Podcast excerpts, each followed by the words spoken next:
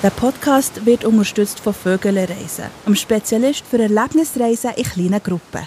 Begegnungen, die verbinden, weil sie berühren, begeistern und bereichern.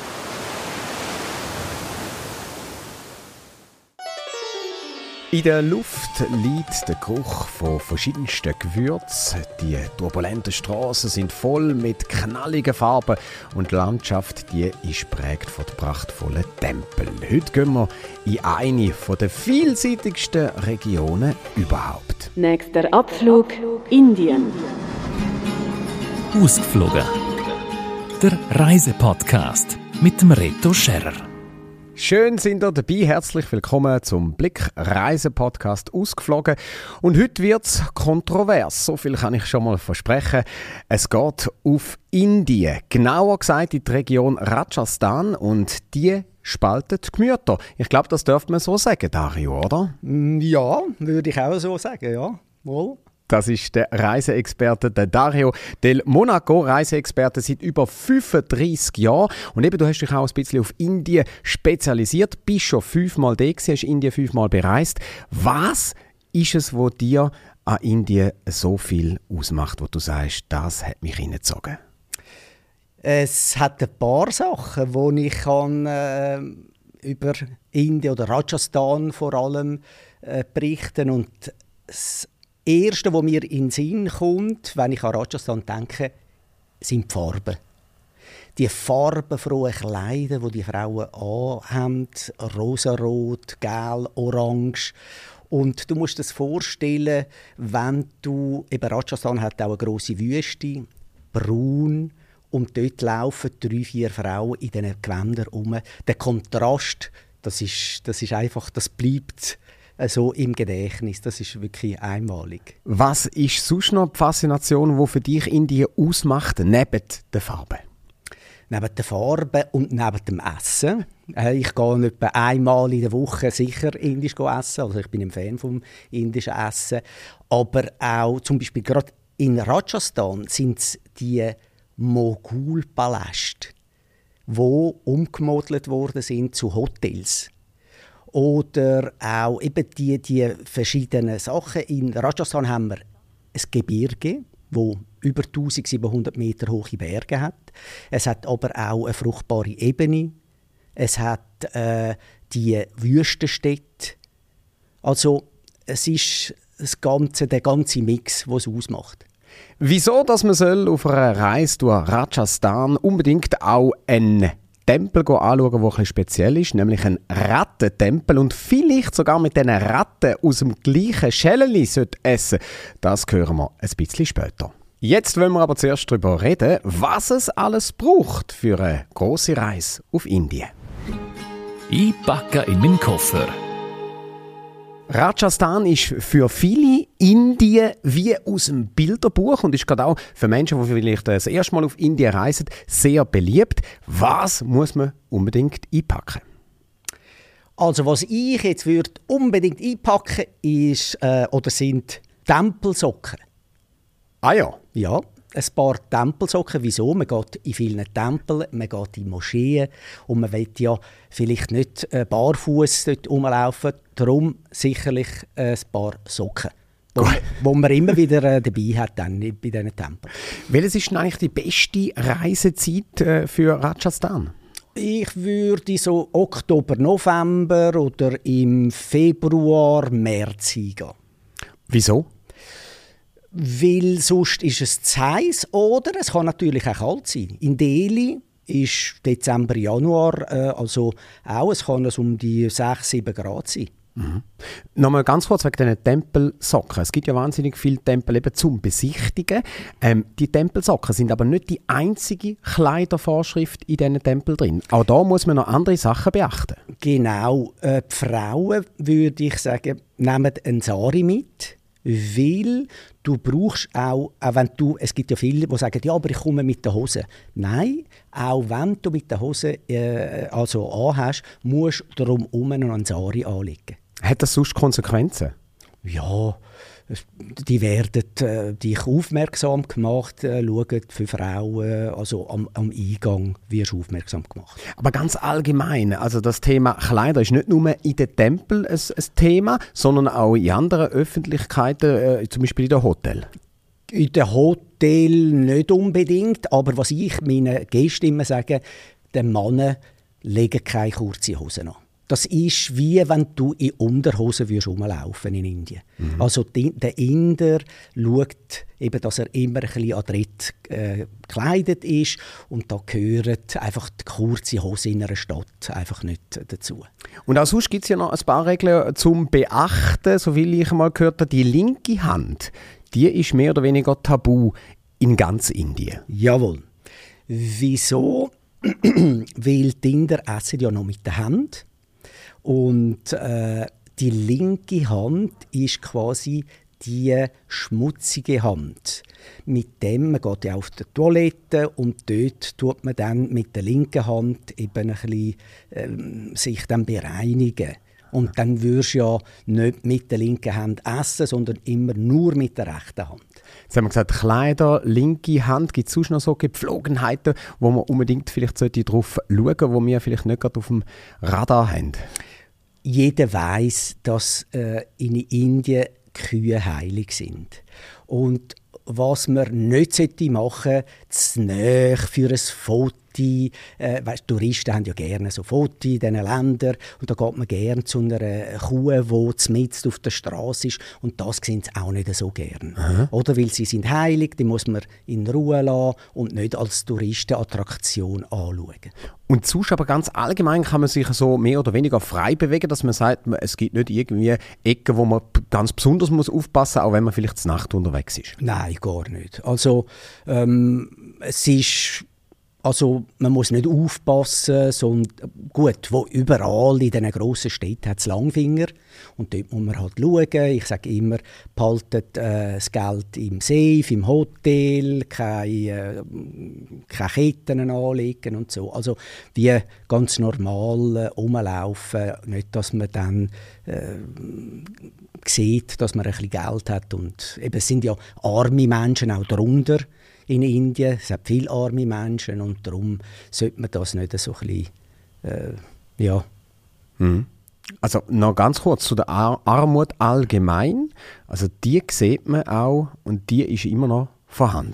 Ich war ja vor etwa 25 Jahren in Indien das erste Mal und dort ist es wirklich ganz extrem gewesen. Also da hat man Leute gesehen am Straßenrand mit offenen Wunden und das sieht man nicht mehr. Aber was man sieht, man sieht viel Armut und die Armut, also man sieht auch, man tut immer wieder auch Kind dazu ähm, also reinnehmen, damit man ein bisschen bei den Touristen ein bisschen Mitleid erzeugt. Oder? Und ich sage immer den Gästen, sie wollen ja immer etwas geben und sagen, gebt ja nichts den Kindern.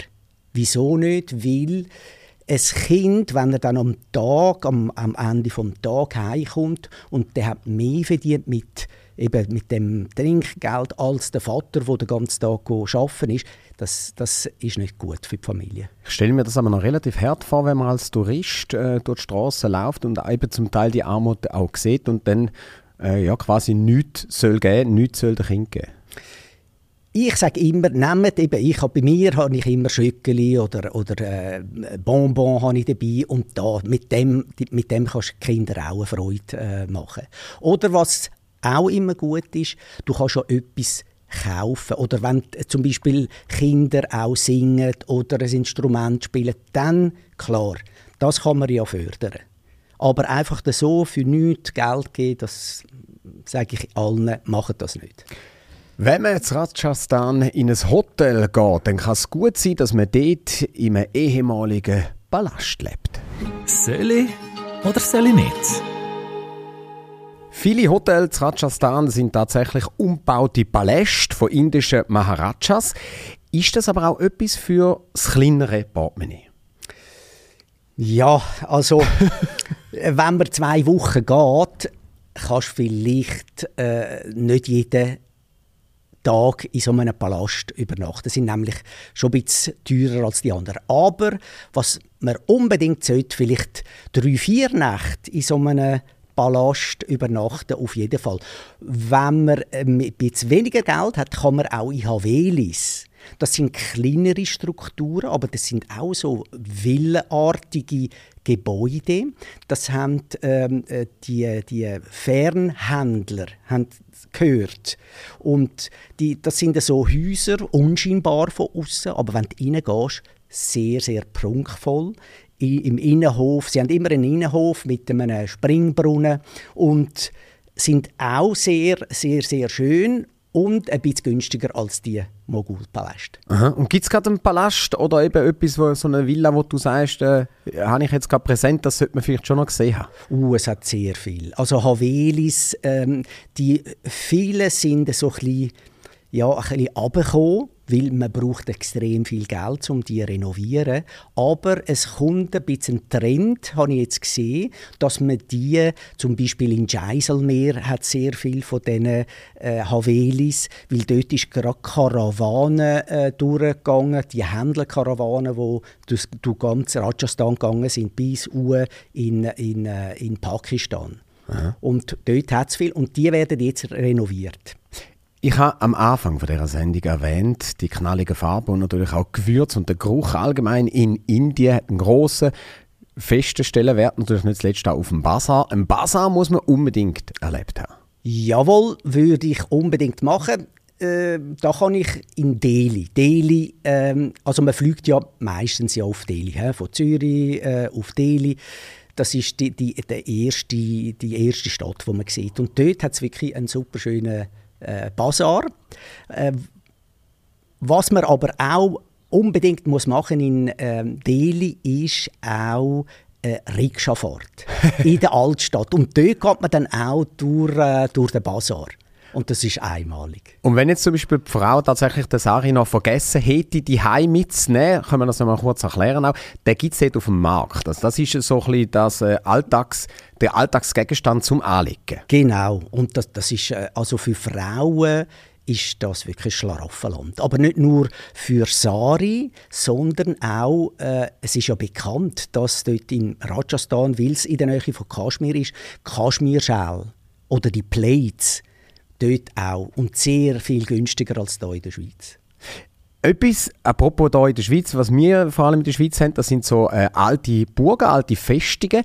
Und da habe ich mir sagen lassen, tatsächlich, das ist auch etwas, was es in Indien gibt, zum, wo, also zum anschauen, offiziell als Tourist. Ist das so? Ja, also praktisch jede Stadt hat so einen Stadtpalast. Das ist ein bisschen erhöht und äh, unheimlich. Also auch in Jodhpur, zum Beispiel hat es einen schönen Stadtpalast und vorne dran so einen schönen See. Und das wäre auch etwas, was man machen kann, dann auf dem See äh, eine Bootsfahrt machen und dann hast du den Stadtpalast von einer anderen Perspektive. Und aber die mittelalterlichen äh, Burgen, äh, die sind vergleichbar mit denen hier bei uns in der Schweiz? Ein bisschen grösser.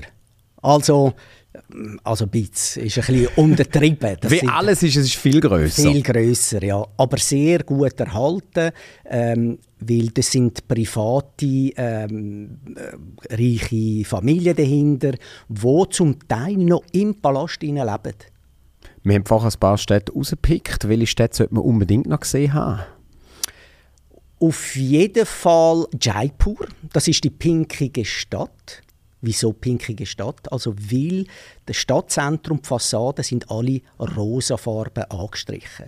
Und das kommt, weil die äh, rosa Farbe ist, die Farbe symbolisiert äh, Gastfreundschaft. Und das ist im Ende 19. Jahrhundert ist der King Edward VII. als äh, Besucher auf Jaipur gekommen und als, ähm, als Ehr hat man äh, für ihn eben die ganze Stadt pink angemalt. Mhm. Aber man kann auch aus der Stadt raus die Landschaft anschauen, auch das lohnt sich. Sehr. Also die, äh, es hat eine fruchtbare Ebene, wo man viel Baumwolle äh, tut anpflanzen oder Gerste, Mais. Äh, also ist grün, auch Fruchtbäume hat Also das ist sicher landschaftlich. Eben oder auch die Wüste. Die Wüste Tar. Die Wüste Tar. Und was man oft noch vergisst oder nicht, nicht äh, weiß, ist, dass auch ein Nationalpark äh, dort, der Ratambor National Park, wo es auch noch Tiger gibt. Also, wenn wir gehen mit der Gruppe, ich bin schon dreimal gewesen, zweimal habe ich nichts gesehen und beim letzten Mal haben wir einen schönen Tiger gesehen. Die Wüste Thar, die nimmt, äh, so viel ich weiß, fast die Hälfte von Rajasthan ein. Ähm, wie, muss ich, wie muss ich die Wüste konkret vorstellen? Wie man sich eine Wüste vorstellt. Also es ist äh, sehr braun, ockerfarbig, aber eben dann siehst du immer wieder Leute, weil die laufen von Dorf zu Dorf, siehst die noch mit den Herden von Geissen, von Kühen, Kamel hat es dort noch, wo, wo wirklich noch als Wüstenschiff ähm, gebraucht werden, oder? Zum Karawanen von, von einem äh, Ort zum anderen äh, Sachen ähm, umzufugen. Also, und auf einmal hast du wieder eine Oase oder ein, ein kleines Wüstenstädtchen, wo auf einmal erscheint. Und das ist schon noch eindrücklich. Was ich noch von Indien weiß, das sind die Sikh-Tempel, über die haben wir jetzt noch nicht geredet, wo Essensausgaben sind. Was ist die Geschichte dahinter? Also es gibt ja den grössten Sikh-Tempel, der ist in, äh, in uh, Delhi. Wo, stell dir mal vor, es werden 2500 Essen ausgegeben pro Tag. Und das ist so, das ist in der, in der, in der Religion. Man müsste ja im Hindu, in der hindischen Religion muss man oder sollte man 10% vom Gewinn spenden. Und der Tempel wird von Spendengeldern ähm, getragen. Also, und es ist egal, äh, was für ein Geschlecht du hast, welcher Kaste du kommst, du kannst dort täglich essen.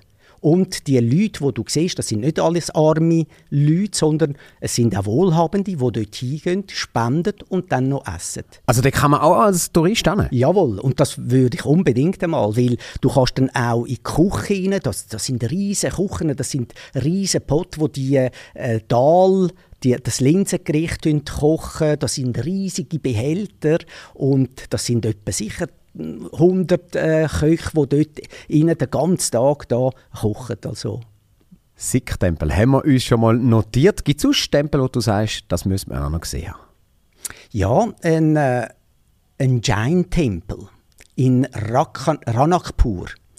Und das ist, ich weiß nicht, ob du schon mal etwas gehört hast von Jainismus. Mhm. Das ist auch eine Religion. Es sind in Indien etwa 4,2 Millionen Leute, die zu dieser Religion gehören.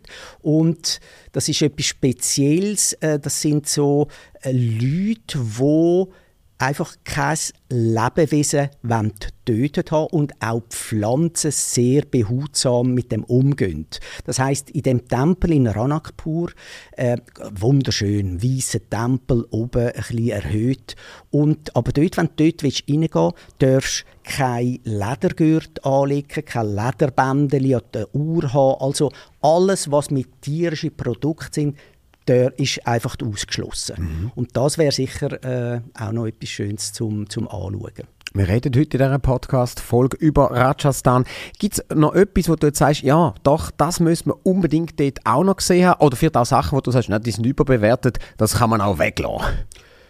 Ähm, gut, äh, Nein, was man sollte sehen, aber man muss damit äh, rechnen, dass viele Leute hat, ist in Agra der Taj Mahal. Oder das ist natürlich, das hat man schon mal gesehen im, im, im Fernsehen.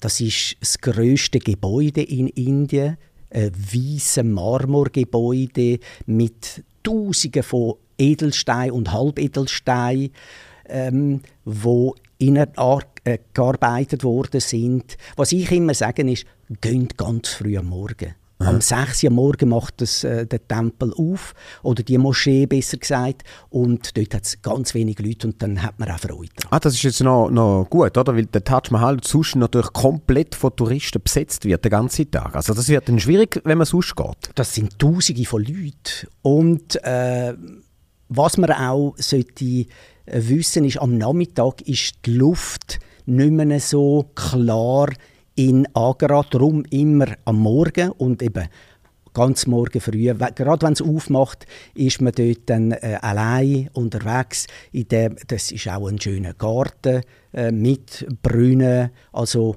einmalig. Der Taj Mahal ist ganz bestimmt nicht unbedingt ein Keimtipp in der Region Rajasthan, aber in unserer letzten Rubrik verratest du uns jetzt gerade, was wirklich dein absoluter Keimtipp ist. Etwas, wo man eben vielleicht nicht einfach so herausfinden würde und auf das freuen wir uns ganz fest.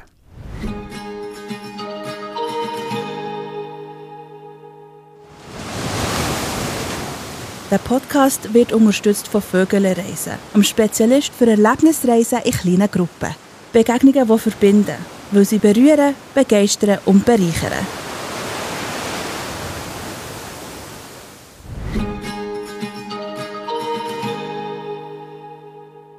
Dario, du bist Reiseexperte seit über 35 Jahren auf der ganzen Welt. Die hast viel gesehen, viel erlebt. Und genau von dem Erlebten und von dem, was du alles gesehen hast, möchten wir jetzt auch ein bisschen profitieren. Wir machen deine Schatztruhe auf. Der Keimtipp.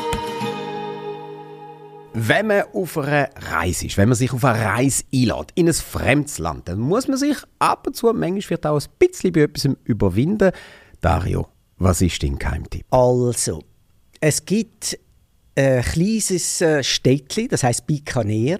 Das ist auch in der Wüste Thar. Und dort hat es einen Rattentempel. Ein Rattentempel? Ja, der heißt äh, Karnimata. Und dort musst du dir vorstellen, du kommst rein und du hast etwa sicher um die 20.000 Ratten, die umschwirren. Und äh, die meisten sind äh, dunkel, aber ab und zu gibt es noch eine weiße, äh, weisse Ratte. Und das ist sehr, sehr, also das bringt sehr viel Glück. Und was ist dahinter? Äh, also die Inder gehen dort hin, in den äh, Tempel, und tun die Ratten ehren, weil sie meinen, das sind, das könnte vielleicht ein Großvater sein oder ein verstorbener Enkel und die tun sie ehren, füttern und mit denen tun sie auch essen aus der gleichen Schüssel. Äh, und das äh, kann man dann als Tourist, Touristin auch ja. machen? Jawohl. Also wenn ich mit meiner Gruppe gehe, sind wir praktisch die einzigen Touristen. Es sind wirklich nur Inder dort. Und das ist ja auch etwas, eben, das ist wirklich ein Geheimtipp, das, das wissen die wenigsten. Und da muss man dann besonders, äh, wenn man sich jetzt nicht gerade so an Ratten gewöhnt ist, äh, äh, psychisch stabil sein oder das funktioniert gut? Äh, gut, ich sage es immer zuerst, oder? weil es gibt ja viele, die mit Ratten nichts zu tun haben und äh, darum sage ich das im Vorfeld aber die meisten kommen gleich mit und äh, klar, es ist schon, also die, die, die meisten können sich das auch gar nicht vorstellen. Erst im Nachhinein sagt Dario, wenn ich das gewusst hätte, wäre ich nicht gekommen, weil so viele Ratten und die laufen dir über die Füße und so. Und darum sage ich immer, die Socken anlegen. die berühmten Tempelsocken. Die kann man dort wieder brauchen, das genau. ist immer gut. Dario, ganz allgemein, das war ein grossartiger ähm, ein Tipp von dir. Du hast uns ein bisschen die Schatztruhe aufgemacht. Allgemein, wenn du auf Reise bist, auch in Indien, ähm, da muss man sich manchmal eben in die Schatztruhe Indien einfach reingeben und dann geht auch viel für einen selber auf. Auf jeden Fall. Also, und vor allem mit den Menschen. Also äh, ich sage immer, fangen an, ein Lächeln schenken und dann kommt auch etwas zurück. Oder auch mit diesen vielen kleinen Kindern äh, eben ein Schöckeli, ein, ein Bonbon schenken und dann siehst du, wie die, die, die, die Augen leuchten. Also, ist wunderschön. Mehr von diesen Geheimtipps wie zum Beispiel eben der Rattentempel gibt es exklusiv hier bei uns im Reisepodcast. Darum unbedingt unseren Podcast abonnieren, dass man keinen von diesen Geheimtipps verpasst. Dario, ich habe es gesagt, über fünfmal hast du Indien schon bereist, bist dort wirklich Jahrzehnte quasi die Heime, bist der Reiseexperte. Wie hat sich Indien in den letzten 20, 30 Jahren verändert? Sehr, würde ich sagen aber im Guten. Also man sieht eben die Armut, sieht man nicht mehr so wirklich, ist nicht mehr vordergründig und auch in Bezug auf Toiletten öffentliche Toiletten hat sich unmengs etwas da. Also ich mag mich erinnern, als ich Kind war, hat es geheißen, es gäbe kein Toilettenpapier in Indien. Also meinst du, das hat sich verändert oder in welcher Form? Das oder auch, ähm, auch von der Sauberkeit. Also heute kann man wirklich in vielen Toiletten reingehen und eben, man muss nicht die Nase zuheben und äh, es hat auch Säufen, wo man Tank äh, sich danach waschen kann. Was du jetzt äh, vorgebracht hast mit dem WC-Papier, ist trotzdem. Also ich sage immer, was man im Gepäck sollte haben oder im Rucksack, wenn man so eine Reise macht, ist immer eine Rolle WC-Papier. Das, das ist ein Muss. Und ganz allgemein Hygieneartikel, muss man sich, äh, also da schon mal genug ausrüsten von die aus, oder kann man das nein, dort kaufen? Das kann man dort kaufen, es hat alles zum Kaufen, also das ist kein Problem. Also sehr, sehr, ähm, auch äh, zum Beispiel in den Hotels sowieso dort, aber auch wenn man in ein Restaurant geht. Was ich jetzt nicht würde machen, ist zum Beispiel äh, im Essenstand an der Straße etwas äh, essen. Das ist immer noch, unsere Mägeli sind noch nicht so... Äh, Außer es ist frittiert. Genau, genau, ja. Allgemein, wenn wir gerade schon beim Essen sind, ähm, was wir noch nicht angesprochen haben, das ist äh, vielleicht auch die Schärfe vom Essen. Was ist eigentlich dein Lieblingsessen oder auch die Süße vom Essen? Also mein Essen, mein, also was ich immer dabei habe in einem indischen Essen, ist Dal. Das ist das Linsengericht. Und äh, was man vielleicht auch noch erwähnen ist, es ist auch für Vegetarier ein, ein, ein Land, wo man kann bereisen will. Die haben so viel feine Gemüsegerichte. Und das ist auch wie in Spanien so ein bisschen wie Tapas, kleine Portionen. Und dann isst man das eben in, in, in, der, in der Gruppe, das zweite, das dritte, kann man eben so kleine Schälen ähm, bestellen. Und dann kann man vor allem ein bisschen probieren. Und in jedem Restaurant äh, tun sie auch das Nahenbrot ganz frisch backen. Und das ist eben das Fladenbrot, was man in Indien immer dabei hat und das, ist, das schmeckt herrlich. Und kostenmäßig, auf was muss man sich da vorbereiten? Sehr, sehr günstig. Also in einem äh, Restaurant, ähm, das zweite, ähm, kann man für 10 Franken sehr, sehr gut essen. Was man muss wissen, der Wein, es hat sehr guten Wein, aber das ist dann ein bisschen teurer. Mhm. Also würde sagen, etwa so äh, Preis wie in der Schweiz.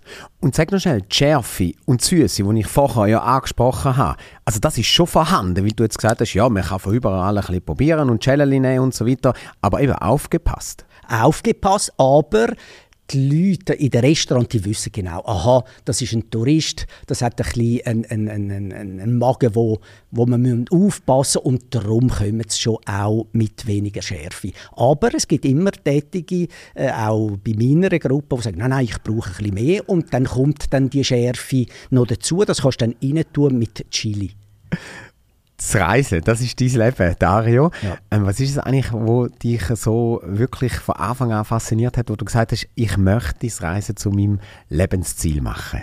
Das ist einfach die, äh, meine, ich bin eine Gewundernase. Und äh, wenn ich dort eben in so Länder reise, eben mit Kontakt mit den Leuten, aber auch vom, vom, äh, von der Landschaft her. Ich bin sehr äh, verbunden mit der Landschaft und, äh, eben, und auch mit den Leuten. Das, das ich glaube, das, das ist das, was mich äh, begeistert. Eben mehr von den Leuten, von der Kultur kennenzulernen. Und das haben wir die letzte halbe Stunde ganz fest gespürt. Danke vielmals für deine lebhafte, blumige Erzählung, Dario, und für deinen Besuch hier bei uns im Podcast. Danke, Studio. Merci. danke. Eine gute Weiterreise. Merci vielmals. Bye, bye. Der Blick Reise Podcast ausgeflogen gibt es natürlich auch das nächste Mal wieder. Und jetzt schon mal so als kleiner Appetizer zum ein bisschen vorausschauen. Im Hintergrund hören wir schon ein bisschen, wo das wir nächstes Mal anreisen.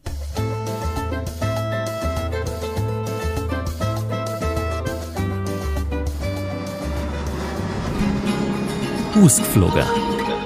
Der Reisepodcast mit dem Reto Scherrer. Der Podcast wird unterstützt von Vögele Reisen, einem Spezialist für Erlebnisreisen in kleinen Gruppen. Begegnungen, die verbinden, weil sie berühren, begeistern und bereichern.